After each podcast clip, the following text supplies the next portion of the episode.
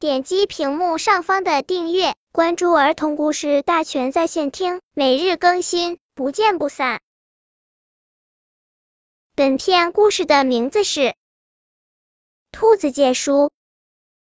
一天，兔子向小猫借书，小猫有些舍不得，它迟疑着：“这可是我新买的书，你得小心一些，别弄脏了，更不能弄丢了。”兔子说：“你不用担心，一个星期后，我保证准时归还的。”小猫才把书借给了兔子。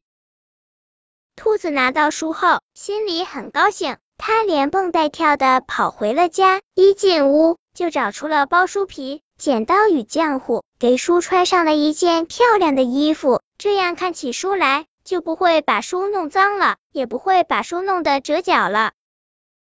一个星期很快就过去了，虽然兔子还没有把书全部看完，但想到这是个还书的日子，就拿起书向小猫家走去，把书还给了小猫。小猫看着自己这本被借出去的书，不仅完好无损，还多出了一张书皮。兔子更是个守信者，便笑着对兔子说：“如果你还想看我的书，就尽管来借吧。”借书的兔子从此再也不用发愁没书可看了。